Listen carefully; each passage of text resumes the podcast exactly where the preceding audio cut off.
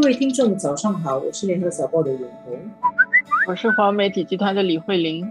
最近几天在国际上最热的新闻呢，在星期六早上，在加拿大被拘留接近三年的中国华为首席财务官孟晚舟，他跟美国司法部达成了一个协议，所以美国司法部会暂缓起诉他。然后加拿大的法院其实取消一切保释条件释放的，当天孟晚舟呢立刻就飞回中国了。晚上九点多，安全抵达了。这个新闻非常有画面感啊！这个孟晚舟所乘坐的中国政府派去接他的专机回来的时候，他站在上面挥手，后来走下来，站在上面挥手的一刹那，这个。画面，我想会留在大家的脑海当中。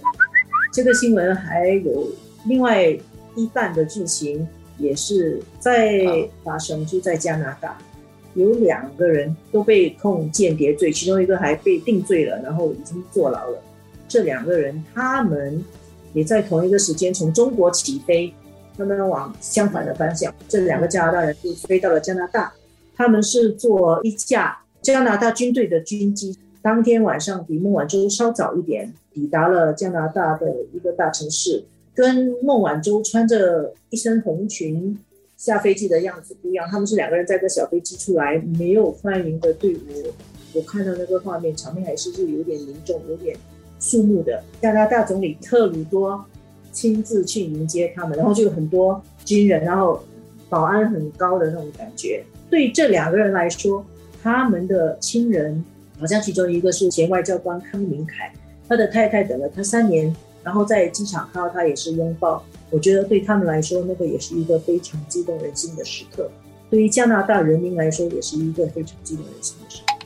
有一种很庆幸他回来的感觉，而孟晚舟变成是一个英雄式的回归，在中国胜利感。同一个时间，这边放了一个人，这边放了两个人，美国。加拿大还有中国，尤其主要是美国跟中国，他们都不承认这是一次人质的交换，都说是开始按照法律的程序，所以抓了人，然后呢，现在又是有法律的原因放。那么中国说为什么放了那两个加拿大人呢？因为有健康原因，所以给他们保外就医。然后加拿大这边是说，呃，孟晚舟承认他做的一些供词是虚假的，误导了司法，抓他是没有错的。美国的讲法是这样，不过也就这样，所以然后达成了一个协议，然后就放了。但实际上，我觉得在任何明眼人看，都不用特别明眼的人看来，这就是一场人质外交，就是赤裸裸的人质外交，就在我们的面前上演，好像电影里面的画面。你想，大国的博弈，它进展到这样的一种，你你抓我的人，然后我抓你的人。是的，这几天就有很多讨论啊。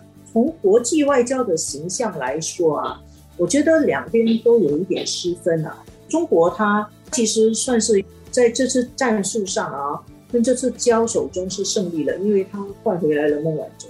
但是，尤其是西方的舆论会认为，哇，你用这种人质外交的方法是让人家觉得恐怖的，是中国崛起以后他会用强烈的手段。去维护他的利益，会让有一些人觉得更加的害怕，这是一个方面。当然，我必须说，这个应该是西方的舆论为主。但是，即使是在西方的言论里面，即使是按照所谓的普世观念，我觉得美国也是失分的，因为美国口头上也不承认进行人质的一种交换，但事实上他的行为也是表示是啊。如果那个人有罪，你怎么抓了他就放了呢？你就这样可以放的？那当时你为什么抓呢？他这个问题，他也受人疑点。那么，我觉得其实对美国的形象来说也是蒙尘的。我同意啊，但是我觉得需要考虑的有几个方面。一个是对中国的国内来说是胜利的。那天多少人在看中央电视台的直播报道？点赞就有四亿人，超过美国和加拿大人口的总和。点赞的人，对，其实有蛮多人会同情孟晚舟。作为一个一个弱女子，你说她是一个公主，但是在整个事件里面，她确实是在加拿大被拘留了三年嘛。